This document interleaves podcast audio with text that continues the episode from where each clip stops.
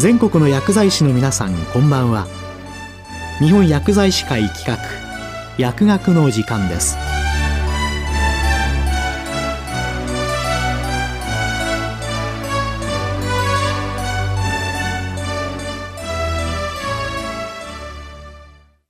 今日は緩和医療に携わる薬剤師に知ってほしいがん化学療法の知識について、朝子医療センター薬剤部辻井俊康さんにお話いただきます。皆様、こんばんは。公立豊岡病院組合立朝子医療センターの辻井と申します。今回は緩和医療に携わる薬剤師に知ってほしいがん化学療法の基礎知識と患者さんへの接し方と題して緩和医療の視点を生かした抗がん剤投与中の患者さんとの接し方について紹介したいと思います。まずはじめに緩和医療を取り巻く状況についてお話したいと思います。WHO は1990年に緩和ケアを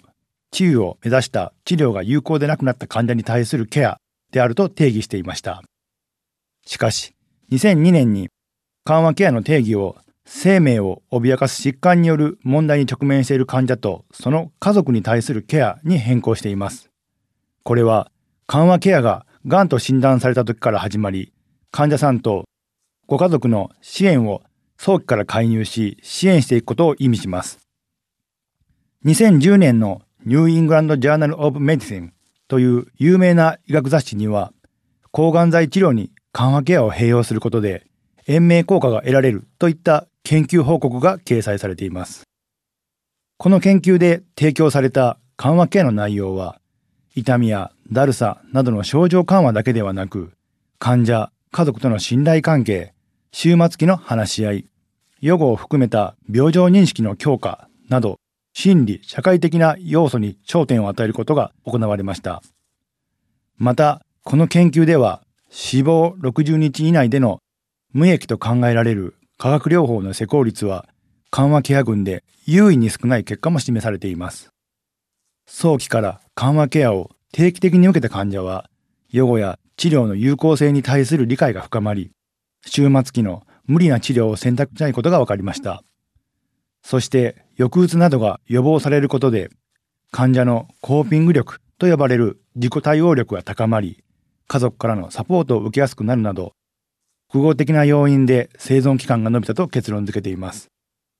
つまり、手術、放射線、抗がん剤などの修学的な治療とともに、患者、家族を支える緩和ケア的アプローチの重要性を証明しています。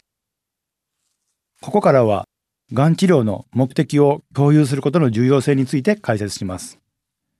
がん治療には治療ステージにより目的が異なります。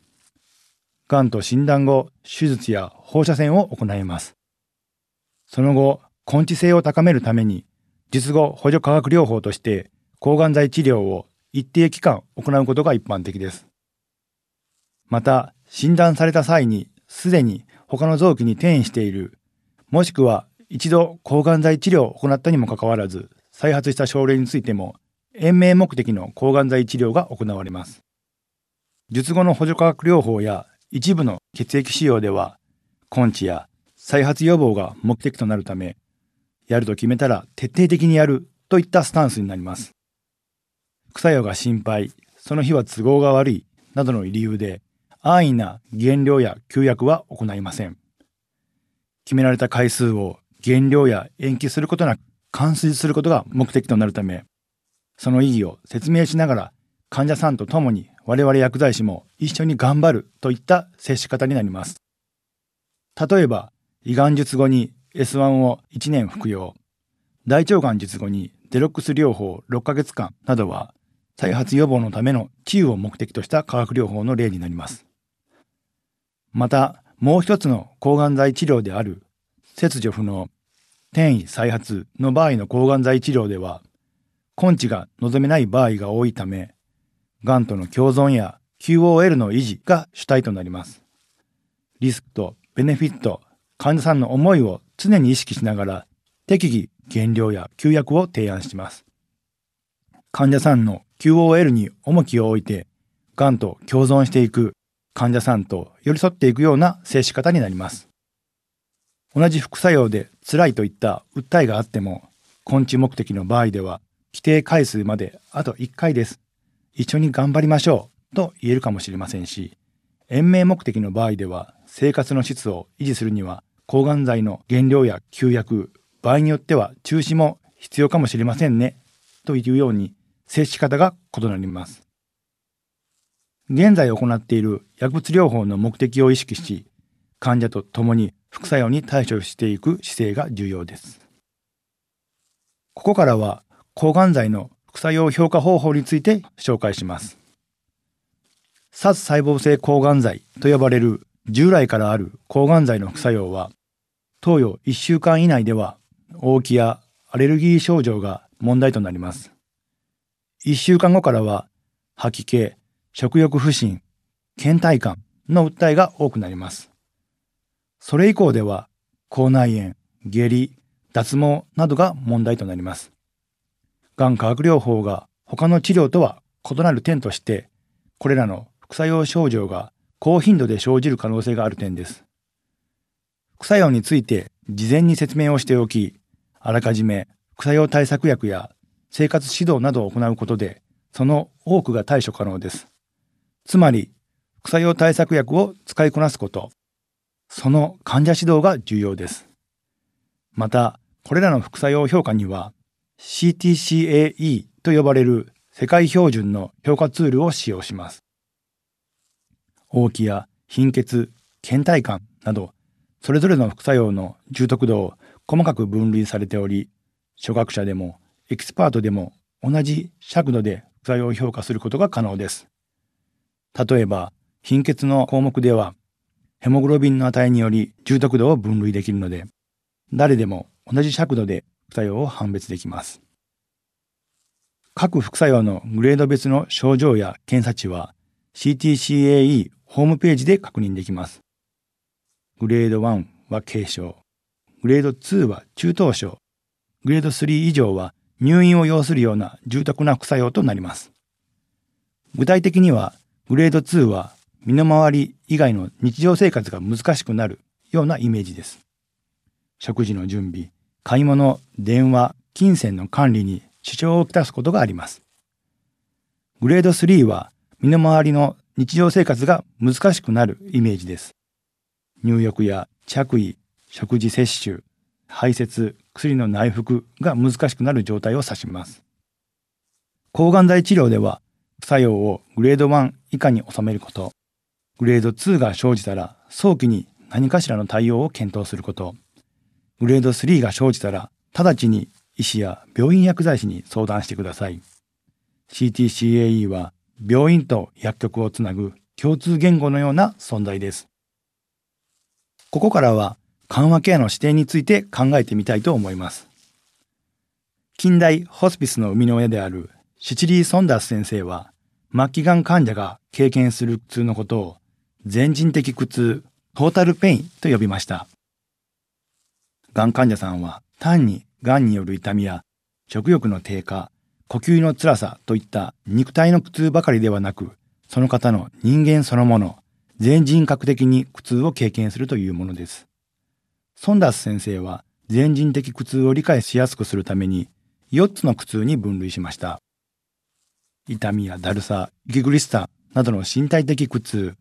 不安やうつ、恐れ、苛立ち、怒り、孤独感などの精神的苦痛、仕事上の問題、人間関係、経済的な問題などの社会的苦痛、人生の意味、罪の恐怖などのスピリチュアルな苦痛です。これら4つの苦痛はそれぞれが互いに影響し合います。つまり、がん患者さんの苦痛は必ずしも単純ではないということを理解していただければと思います。この4つの苦痛についてそれぞれイメージしてみたいと思います。深夜真っ暗な病室で一人ベッドの上で体を起こしている患者さんにどうして眠れないのかを尋ねるシーンを想像してみてください。患者さんはお腹が張って苦しくてとあなたに答えるかもしれません。これが身体的苦痛の表現です。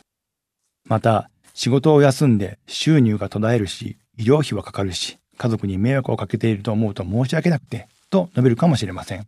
これが社会的苦痛の表現です暗い中一人だと思うと怖くて怖くてと声を震わせて答えるかもしれませんこれが精神的苦痛の表現です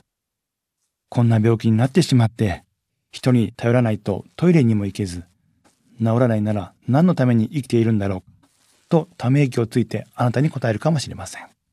これはスピリチュアルペインの表現として鑑別することができます。それぞれの苦痛に対するアプローチが異なることは容易に想像できます。がん患者さんの痛みは多彩で薬剤の追加だけでは対処困難です。様々な角度で患者さんを捉え対処することが重要です。最後に緩和医療に携わる薬剤師の皆様に not doing but being という言葉を紹介したいと思います。not doing but being は先ほど紹介したシチリー・ソンダス先生の有名な言葉です。緩和ケアとはその人がその人らしく人生を全うできるための医療です。何かをするということではなく、ただそばにいる。医療というと困っている人に何かをやらなければいけないと思いがちですが、困っている人のそばに居続けるだけでもその人は安心するといった内容です。知識や経験の乏しい薬剤師でも患者さんの力になることができます。一人の医療人として、人として困っている人を支える気持ちが重要です。がんは根治することが難しい疾患の一つです。目の前の患者さんは、がんと診断された日から大変な心労を抱えながら治療を受けておられます。目の前のがん患者さんを医療人としてだけではなく、一人の人間として支えるには、薬剤師自身も死生観について考えた経験を有していたり、心に余裕があり、満たされていることも重要です。薬剤師、あなたご自身の心のケアも忘れずになさってください。特に担当患者さんとの死別はとても辛い経験です。ぜひともその辛い気持ちを自分だけで抱え込むのではなく、同僚やご家族、恋人に打ち明けてご自身の心の安寧を保つようにしてくださいね。本日のまとめです。抗がん剤投与中のがん患者さんを支えるには、根治目的なのか、延命目的なのか、化学療法の目的を意識すること、副作用の評価には CTCAE を活用すること、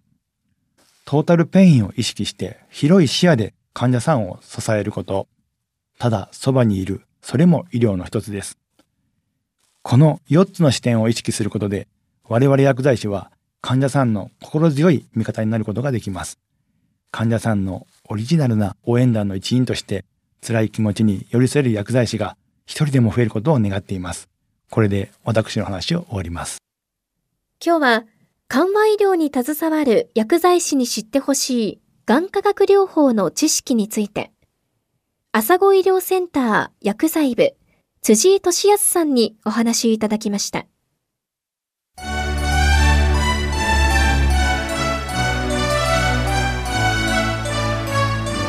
日本薬剤師会企画薬学の時間を終わります